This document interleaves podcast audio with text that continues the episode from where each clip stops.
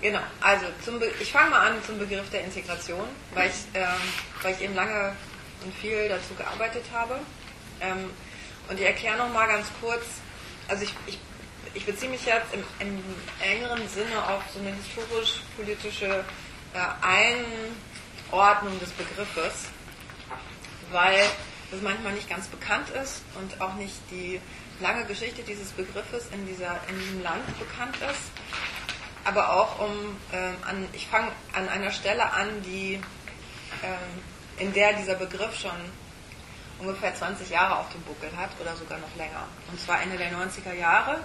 Damals haben wir ähm, dieses antirassistische Netzwerk Kanakatak gegründet mit der Vorstellung, dass wir ähm, in die damalige Situation, die sehr andere war, als, als sie heute ist, intervenieren wollten. Und zwar vor allen Dingen als Migrantinnen und Migranten, aber eben nicht ausschließlich. Und das war uns immer auch sehr wichtig. Und die, die Situation damals, ich wiederhole das jetzt mal, für einige ist das sehr bekannt, ähm, aber ähm, für Jüngere ist das eben manchmal auch nicht so ganz präsent. Äh, die Situation damals war eben eine nach der Vereinigung der beiden deutschen Staaten. Es war, äh, es war sozusagen am Ende der 16 Jahre Helmut Kohl-Regierung und der Erfahrung, in der man irgendwie in Deutschland groß, äh, groß wurde, in der Rassismus wirklich zum Alltag gehörte, wenn man, äh, wenn man Migrantin oder Migrantin war. Und zwar auf eine Weise, in der es bestimmte ähm, liberale Stimmen oder kritische Stimmen in der Öffentlichkeit wirklich kaum gab und gleichzeitig die, der Rassismus eine Form der Gewalt angenommen hat, in der es zu Pogromen in Deutschland kam.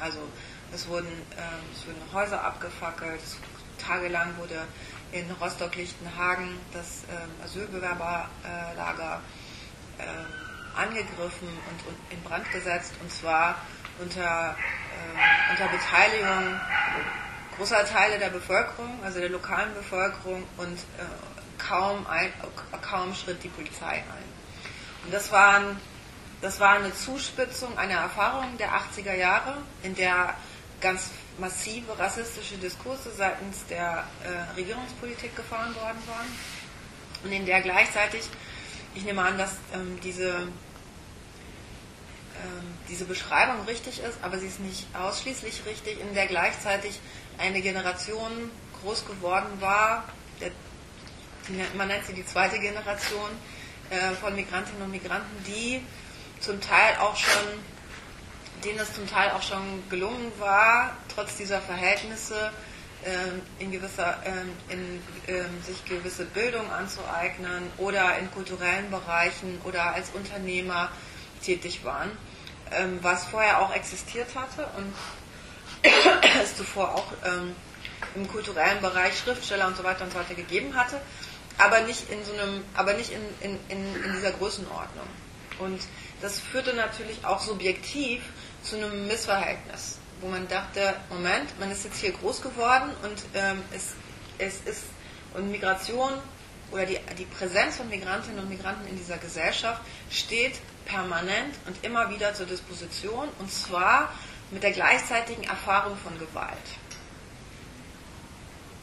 In dieser Situation oder Konstellation, in der, äh, in der, äh, in der, in der deutschen Linken sehr stark Flüchtlingspolitik äh, betrieben wurde und auch eine Vorstellung davon, dass den Migranten oder Flüchtlingen zu helfen wäre, ähm, und, einer, oder, und einer migrantischen Politik, die entweder lobbyistisch funktionierte, also innerhalb von Parteien und Organisationen, oder, ähm, oder ähm, selbst organisierend, aber dann häufig unter Bezug auf den Nationalsozialismus Parallelitäten quasi gesucht hat und gesagt hat, also sehr stark mit so einem ähm, Bedrohungsszenario des Nationalsozialismus agiert hat. In dieser Konstellation haben wir versucht, irgendwie was anderes zu setzen, weil ähm, weil äh, erstens, wie ich schon vorher gesagt habe, es uns sehr wichtig war, eben nicht nur, nur als Migrantinnen und Migranten zu organisieren, sondern sozusagen in der Praxis des Antirassismus bereits neue Formen des Zusammenarbeitens und Zusammenlebens zu etablieren. Aber gleichzeitig auch klar war, was nötig ist, ist zu unterstützen, was es relativ wenig bis dahin gegeben hatte, eine Analyse des Rassismus in Deutschland, die nicht einfach ähm, die historischen, also historische Ereignisse parallelisiert und ähm, quasi ein genuines Verständnis des Rassismus der damaligen Zeit zu entwickeln. Und in diesem Zusammenhang war uns etwas sehr wichtig, was wir, ähm, was wir gelernt hatten ähm, durch, ähm, durch den Blick in andere Länder, also namentlich in die USA, Frankreich oder Großbritannien, wo es ähm, lange Jahre eine starke antirassistische Bewegung gegeben hatte und in der die Geschichte dieses Antirassismus bekannt war. Also in der Leute dafür gearbeitet hatten, dass es bekannt war, dass Migrantinnen und Migranten, das Schwarze, gegen Rassismus gekämpft hatten. Und das war in Deutschland nicht der Fall. In Deutschland gab es kein Wissen über diese Geschichte des Antirassismus von Migrantinnen und Migranten. Selbst in die zweite Generation hinein war die Vorstellung da, unsere Eltern sind hierher gekommen, um zu arbeiten und wir sind jetzt diejenigen, die das erste Mal aufmüpfig werden. Wir sagen jetzt irgendwie, wir setzen uns zur Wehr. Und uns war es wichtig, auch um zu verstehen, wie funktioniert eigentlich Rassismus, hatten wir gedacht, wir drehen einfach mal die Sache um und versuchen Rassismus zu verstehen durch die Praktiken, die Migrantinnen und Migranten organisieren gegen Rassismus. Also was lernen wir über Rassismus und wie er sich historisch geändert hat in Deutschland? Nicht durch, nicht durch immer den Blick auf die Repression und, ähm, und darauf, was der, wie der Rassismus seine Objekte äh, entwirft und unterwirft, sondern darüber, wie sich Leute dagegen zur Wehr gesetzt haben. Und wir haben deshalb versucht, so eine Art relationales Verständnis von Rassismus zu entwickeln, indem wir, indem wir versucht haben zu zeigen, dass Rassismus, so ein bisschen so wie ihr das hier auch in, mit dem letzten Satz ähm, auf, dieser, ähm, auf dieser Zusammenfassung gesagt wurde, äh, Rassismus bedarf keiner Rassisten. Also erstmal erstmal erstmal zu verstehen, wie Rassismus zu einem gesellschaftlichen Verhältnis wird und wie Rassismus Gesellschaft organisiert, sodass, ähm, und das ist eine der, ähm, eine der ähm, finde ich, sehr interessanten ähm, Errungenschaften der Rassismustheorie, ähm, zu verstehen, dass Rassismus uns die Welt erklärt. Erklär, Rassismus ist eine der wichtigen Funktionen, ist Wissen zu produzieren über diese, über diese Welt. Und das Buch von Sarrazin ist genau das unter anderem. Es erklärt uns die Welt auf eine bestimmte Weise. Es erklärt uns, warum es Missstände gibt, weil dass es Missstände gibt, wissen die meisten und auch viele beklagen es. Und jetzt kommt Sarrazin und sagt, ich erkläre euch jetzt mal, woran es liegt. Und er sagt, es liegt an denen, die nicht bereit sind zu arbeiten, das liegt an den Muslimen, die können sich hier nicht anpassen und die sind auch dümmer. Und er malt dazu ein Szenario, wenn wir das nicht verhindern, dann passiert das und das und das und Deutschland wird abgeschafft. Das ist eine relativ einfache Argumentationsstruktur, aber der Rassismus hat durch normalerweise sehr einfache Argumentationsstrukturen. Und, äh, aber sie sind deswegen, also sie produzieren eine unglaubliche Evidenz.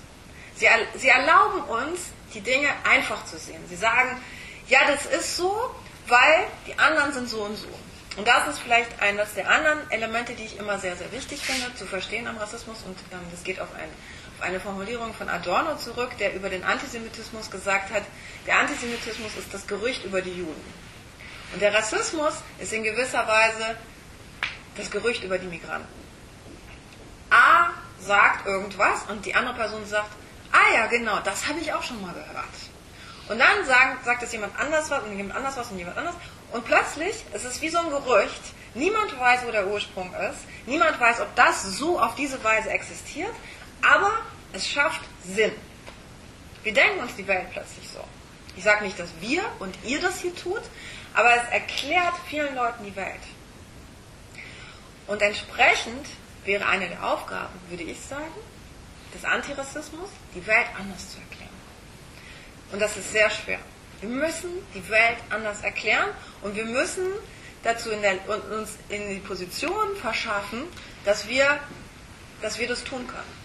Ganz einfaches Beispiel. Der Rassist sagt, die Migranten, die nehmen uns die Arbeitsplätze weg. Oder der Rassist sagt, die Migranten nehmen uns die Wohnungen weg. Okay. Das ist ja auch ganz einfach. In der Logik von Ressourcenknappheit macht es totalen Sinn. Es gibt es gibt Wohnungen, die sind in einer begrenzter Zahl da. Plötzlich kommen neue Leute und die nehmen die weg. Und die, die da sind, kriegen sie nicht mehr. Ist total logisch. Macht doch voll Sinn. Aber das Problem ist, deswegen ist es so evident. Aber das Problem ist, man muss sozusagen erklären, warum werden eigentlich keine neuen Wohnungen gebaut? Wie bauen wir neue Wohnungen?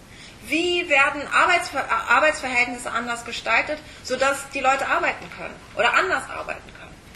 Alle diese Fragen müssen neu auf, auf eine andere Weise beantwortet werden. Und ich sage nicht, dass der Rassismus immer zuerst da ist und die Welt erklärt und wir müssen hinterherrennen und die Welt anders erklären.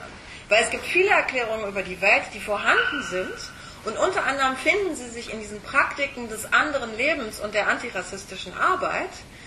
Aber sie müssen eben immer wieder zur Kenntnis gebracht werden. Sie müssen auch organisiert werden.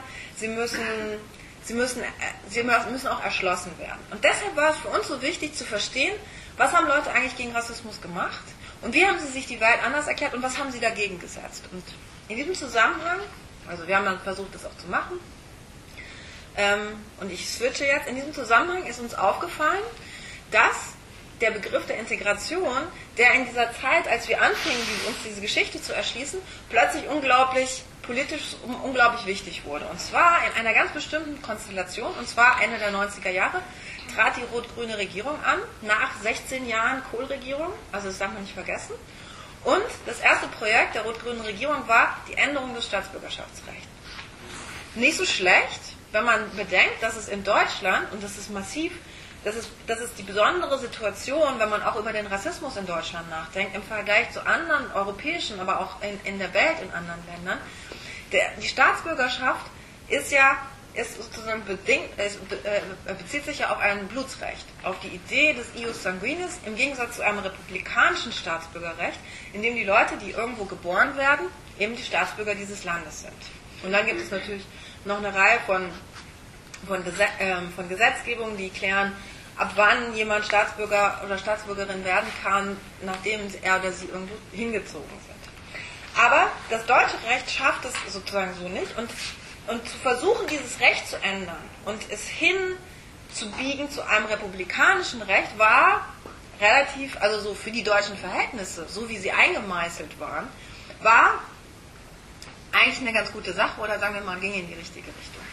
In diesem Moment tritt Roland Koch auf und sehr interessanterweise, und das spielt bis heute eine große Rolle, mit einer Kampagne, die er nannte gegen doppelte Staatsbürgerschaft, denn das war das Konzept. Sie haben nicht einfach das, das, das, ähm, das ähm, äh, sie haben nicht einfach ein republikanisches Staatsbürgerschaftsrecht einfordern wollen, sondern eben ein Staatsbürgerrecht, das ein, eine doppelte Staatsbürgerschaft. Das heißt, es war so eine, schon, es war schon im Gesetz, es war schon eine Kompromisslinie an die Rechte, die das Gesetz nicht ändern wollte. Also die Leute sollten sozusagen auch, sie sollten nicht ganz Deutsche werden können, sozusagen. Und in dieser Situation tritt eben diese Kampagne auf und ihr Spruch ist gegen die doppelte Staatsbürgerschaft für Integration. Und scheinbar war aber ja, also in dieser Konstellation war das natürlich unglaublich interessant, weil Integration ja eigentlich ein positiv besetzter Begriff war. Und jetzt eignet sich eine, eine Rechte, die CDU, dieses, diesen Begriff an, fordert Integration gegen etwas, was doch scheinbar auch in Richtung Integration geht, nämlich doppelte Staatsbürgerschaft. So, und diese, diese Konstellation musste man irgendwie auch erstmal verstehen. Wie kommt das? Und das Interessante war, dass diese Kampagne auch arbeitete mit, naja, sagen wir mal, linksliberalen oder progressiven Formen der, der, der, der, Politik, nämlich mit einer Unterschriftenkampagne auf der Straße. Davor war das nicht, das, das hatte, die Rechten haben das so nicht benutzt. Die haben nicht solche Formen der Politik benutzt. Aber die sind auf die Straße gegangen, haben da überall ihre Schirmchen aufgestellt und haben angefangen, Unterschriften zu sammeln. Gegen dieses Gesetz und sie haben sie am Ende durchgesetzt. Und sie haben sie durchgesetzt mit diesem Begriff der Integration. Okay. Uns fiel jetzt auf, weil wir in der gleichen Zeit, also ich meine, sowas sind ja dann auch manchmal, wie man so will, Zufälle, uns fiel jetzt auf, dass dieser Begriff der Integration also scheinbar gesetzt wurde gegen politische Rechte. Und das ist einer seiner elementaren, elementaren, zu sagen, Elemente bis heute, dass immer, wenn über Integration geredet wird, nie über gleiche politische Rechte geredet wird. Nie geht es um das Ausländergesetz und die Bedingungen, unter denen Leute hier integriert werden können. Das heißt, das, was, ähm, das, was ähm, hier jemand im Kreis gesagt hatte, nämlich, dass der Begriff der Inklusion uns erlaubt zu denken, Bedingungen zu schaffen, unter, in, unter denen Integration obsolet wäre, also und das Beispiel mit der Barrierefreiheit war ja in der Hinsicht so, wenn man das überträgt, würde man sagen, man müsse das Ausländergesetz abschaffen. Weil das sind ja die Bedingungen, unter denen die überhaupt Integration gedacht wird. Aber der Witz ist, wenn über Integration geredet wird, wird nicht mal über darüber geredet. Es wird gar nicht über Barrierefreiheit geredet im Sinne des Ausländergesetzes und der rechtlichen Gleichstellung, sondern es wird immer, und das ist ja das auch mehr, mehr oder weniger gesagt worden, es wird immer dieses asymmetrische Verhältnis reproduziert und es geht immer darum, dass die Leute sich anpassen müssen und dass es ihre Leistung sein muss, in diese Gesellschaft Eingang zu finden. Was natürlich häufig völlig absurd ist, dieses Argument ist häufig gefallen, weil es ganz häufig Leute betrifft, die hier geboren sind und die sich dann fragen, was soll das eigentlich?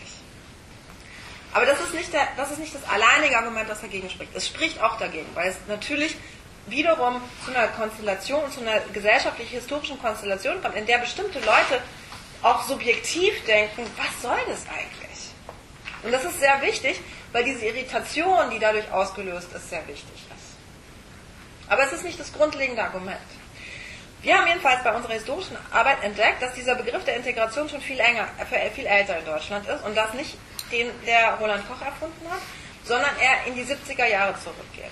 Und zwar zu jener Zeit äh, meistens auf kommunaler Ebene, in Zusammenarbeit und auch in Gewerkschaft, auf, auf, äh, auf gewerkschaftlicher Ebene, weil das eine bestimmte historische Konstellation ist und dafür ist es sehr wichtig, einen ganz kleinen, ganz kleinen Exkurs in die Migrationsgeschichte zu machen, weil, ähm, wie ihr alle wisst, gab es ähm, nach dem Zweiten Weltkrieg Anwerbeverträge.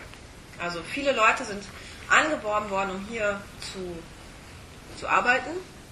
Und 1973 kam es zu der Entscheidung, und zwar nicht nur in Deutschland, sondern davor, kurz danach und kurz davor in fast allen europäischen Ländern, die Anwerbeverträge hatten, ähm, einen Anwerbestopp zu erlassen. Das heißt, ab seit 1973 muss man sich das auch heute gibt es eigentlich keine Möglichkeit mehr nach Deutschland einzureisen.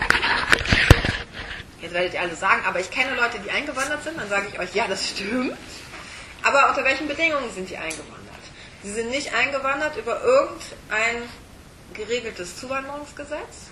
Sie sind entweder als, ähm, im, im, Rahmen des Familieneinzugs eingewandert oder als Asylbewerber oder ohne Papiere oder, ähm, oder weil es, ähm, es gibt natürlich immer Sonder, also es gibt immer Ausnahmen. Dann gibt es natürlich auch Saisonarbeiter, die für eine Zeit lang hierher kommen. Und äh, es, gibt, es, gibt, es gibt Möglichkeiten, aber es gibt keine geregelten offiziellen Möglichkeiten der Einwanderung. Und das ist bis heute der Fall. Auch das Zuwanderungsgesetz, was 2005 Erlass, äh, in, Kraft getreten ist, erlaubt im Grunde keine Einwanderung. Das heißt, wir haben historisch eine Situation vor 35 Jahren, knapp ein bisschen gut 35 Jahren, in denen seitdem ist Einwanderung nach Deutschland kaum noch möglich. Das hat eine Situation geschaffen, auch für die, die da, die, die dann 10, 15 Jahre in Deutschland gelebt hatten, die wussten, okay, jetzt ist die Möglichkeit, zurückzugehen, wieder zu kommen oder so, das ist vorbei. Jetzt muss eine Entscheidung getroffen werden.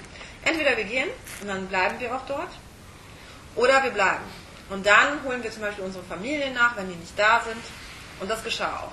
Viele, viele Leute sind gegangen ähm, auch unter anderem deshalb, weil sich politische Konstellationen in Europa verändert hatten, äh, bestimmte äh, Diktaturen in Portugal, Spanien, Griechenland äh, vorbei waren und ähm, die Leute, die ähm, auch aus Exilgründen nach Deutschland gekommen waren, also die scheinbar als Arbeiter kamen, aber unter anderem auch aus politischen Gründen nach Deutschland kamen, ähm, sind in ihre Heimatländer zurückgegangen und hatten die Vorstellung, sie könnten dort auch wieder leben.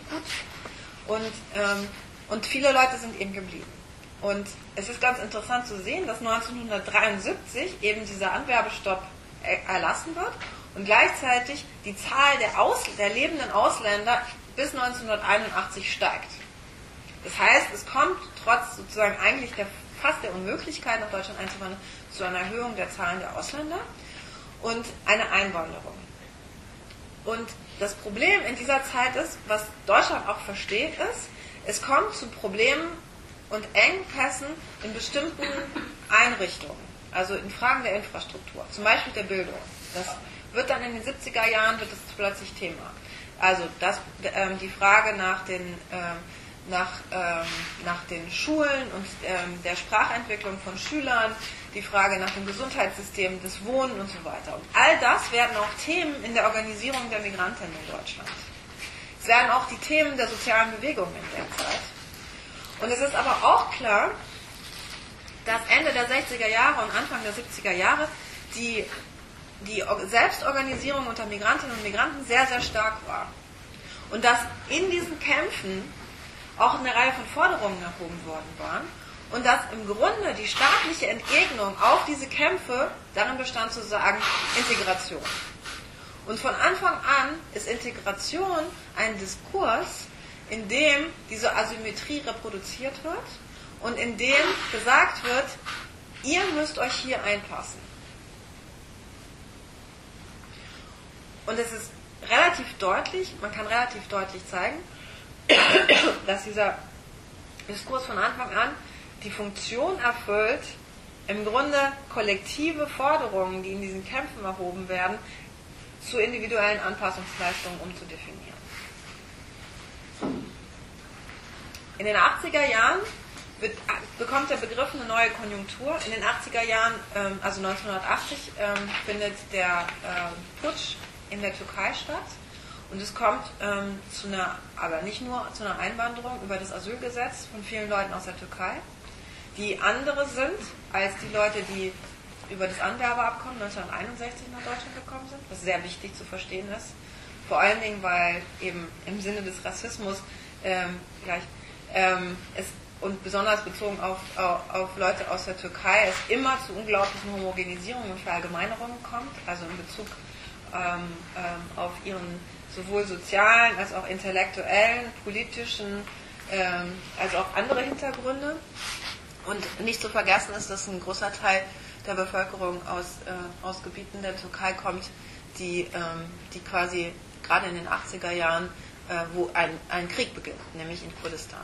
Also ganz, also Leute aus der, sozusagen hier zu türkifiziert werden, also zu Türken erklärt werden, die zum Teil dort weggegangen sind, weil sie politisch oder, äh, oder sozusagen verfolgt wurden oder weil sie ähm, Kriegsopfer sind. Also äh, wirklich Fluchtgründe. Ne? Aber in Deutschland wird daraus sozusagen auch bis heute so eine verallgemeinerte Vorstellung entwickelt von den Türken. Und, ähm, und in, das beginnt in den 80er Jahren schon, wo der innen, damalige Innenminister Zimmermann ein, ein, eine sehr interessante Unterscheidung einführt, die euch sehr bekannt sein wird, nämlich die Unterscheidung nach der, ähm, der Fähigkeit zur Integration und der Willigkeit zur Integration. Und das ist genau der Begriff, den wir heute im, im Sommer wieder gehört haben und der ähm, eine 20-jährige Konjunktur hat. Diese Unterscheidung ist damals in Bezug auf ähm, vor allen Dingen Türken, äh, Türk, äh, Migranten aus der Türkei angewendet worden. Und, ähm, und es war damals schon der Versuch, die ganze Diskussion um Migration zu kulturalisieren und zu behaupten, dass es Kulturen gibt, damals waren es nicht Religionen, sondern Kulturen, dass es bestimmte Kulturen gibt, die hier nicht hergehören. Und es war auch in den 80er Jahren Teil eines weiteren des, ähm, ähm, politischen, einer politischen Konjunktur, die man damals die neue Rechte nannte und die eben genau so eine kulturalistische Form des Rassismus eingeführt haben, der sich abgelöst hat von biologisierend argumentierenden Formen des Rassismus nach Rasse, also die nicht mehr gesagt haben, ähm, es gibt unterschiedliche Rassen und sie sind unterschiedlich viel wert, sondern die angefangen haben, das Ganze über Kulturen zu diskutieren. Das ist eine Entwicklung, die man historisch, also auch weltweit, schon relativ früh äh, finden kann, man, die in den 80er Jahren sich sehr stark etabliert, durch sehr äh, wichtige intellektuelle Figuren auch in Deutschland. Und der Kulturalismus besagt, er versucht sozusagen so eine Art Ethnopluralismus, das ist einer seiner Kennzeichen, der sagt, die sind alle anders, aber weil, weil, es anders, weil sie anders sind, wäre es besser, wenn sie dort bleiben, wo sie sind, weil wir passen nicht zusammen. Und immer gleichzeitig mit so einer, mit so einer Andeutung, dass es dabei nicht um Hierarchien ginge. Also dass es einfach, dass, dass die Leute anders sind, aber dass es deswegen wichtig ist, dass sie hier nicht sind. Und Teil dieses Diskurses ist eben genau diese Differenzierung in die Fähigen und Unfähigen zur Integration und damit auch quasi impliziert, dass es bestimmte Leute gibt, die hier nicht hergehören. Ihr kennt wahrscheinlich die Entwicklung.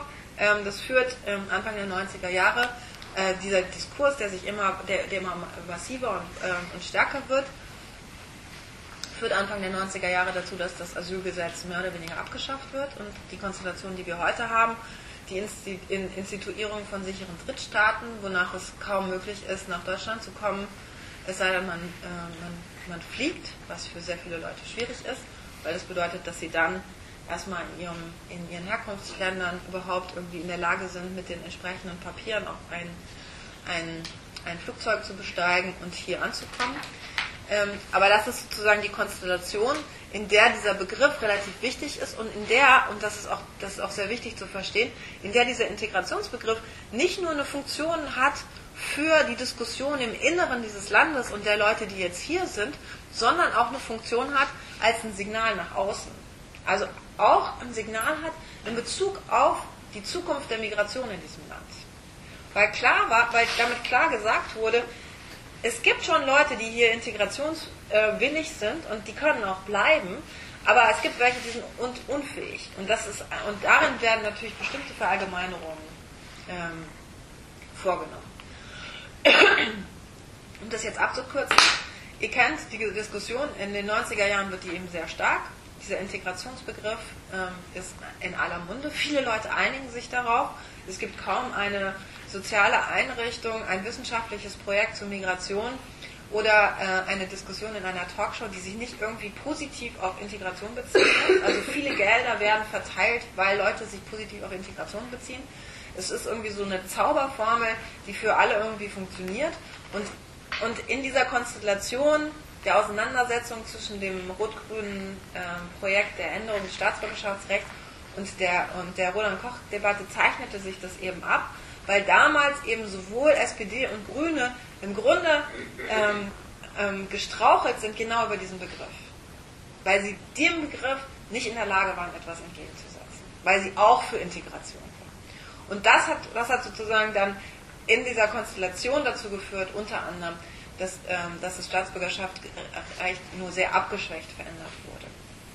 Ich glaube, und damit schließe ich es ab, ich glaube, dass der Integrationsbegriff heute nochmal eine andere, also eine ähnliche, aber auch nochmal eine andere Funktion hat. Also es verschiebt sich.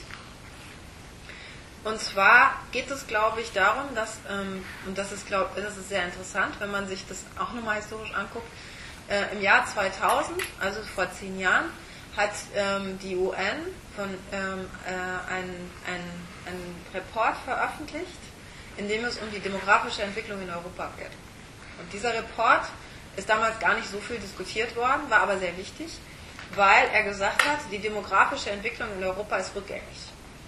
Und zwar ging es, und zwar haben die dort nicht unterschieden, die Sarazin, zwischen den Deutschen und den Migranten, sondern generell, es ist, ist rückläufig. Es gibt immer weniger Leute, wenn es so weitergehen würde ohne Migration wie jetzt, gibt es immer weniger Leute in Europa, weil die Geburtenrate niedrig ist. Und, ähm, und man kennt diese ganze Diskussion auch in Deutschland, das Rentenalter. Ähm, willst du noch was sagen? Ist nicht so jetzt sogar schon so, dass mehr Ausländischstämmige das Land verlassen, als das reinkommt überhaupt. Also das, ist gar das gilt für die türkische Bevölkerung. Ja, das meine ja, das meine ich jetzt. Ja, genau. ist, dass das mehr ja. sogar jetzt, also es werden gar nicht mehr, also es gehen sogar mehr gehen mehr kommen. Wieder zurück, so genau. genau. Ja, ja, es ist völlig, also viele dieser Sachen, die immer behauptet werden, also Seehofer, hm, das ist alles völlig, also es basiert auch gar nicht auf, auf gesetzten Zahlen. Aber interessant war sozusagen, dass damals klar wurde, dass, äh, dass es Migration geben, wird geben müssen. Aber wir sind in einer Konstellation seit 1973, in der es das nicht gibt. Und es gibt eine unglaublich starke nationalistische Fraktion, die kein Interesse hat, zu sagen, wir brauchen Migration und wir brauchen Migranten hier. Und gleichzeitig eine Konstellation, in der seit Dekaden immer geredet wurde darüber, dass die Leute, die hier sind, eigentlich zur Disposition stehen und dass sie eigentlich eines Tages weggehen sollen. Daher ist diese ganze Diskussion um, wo kommst du her, eine, die kontextabhängig ist. Unglaublich. Also sehr wichtig, mit welchem, mit welchem, in welcher Konstellation sagst du das, zu wem, warum und so weiter.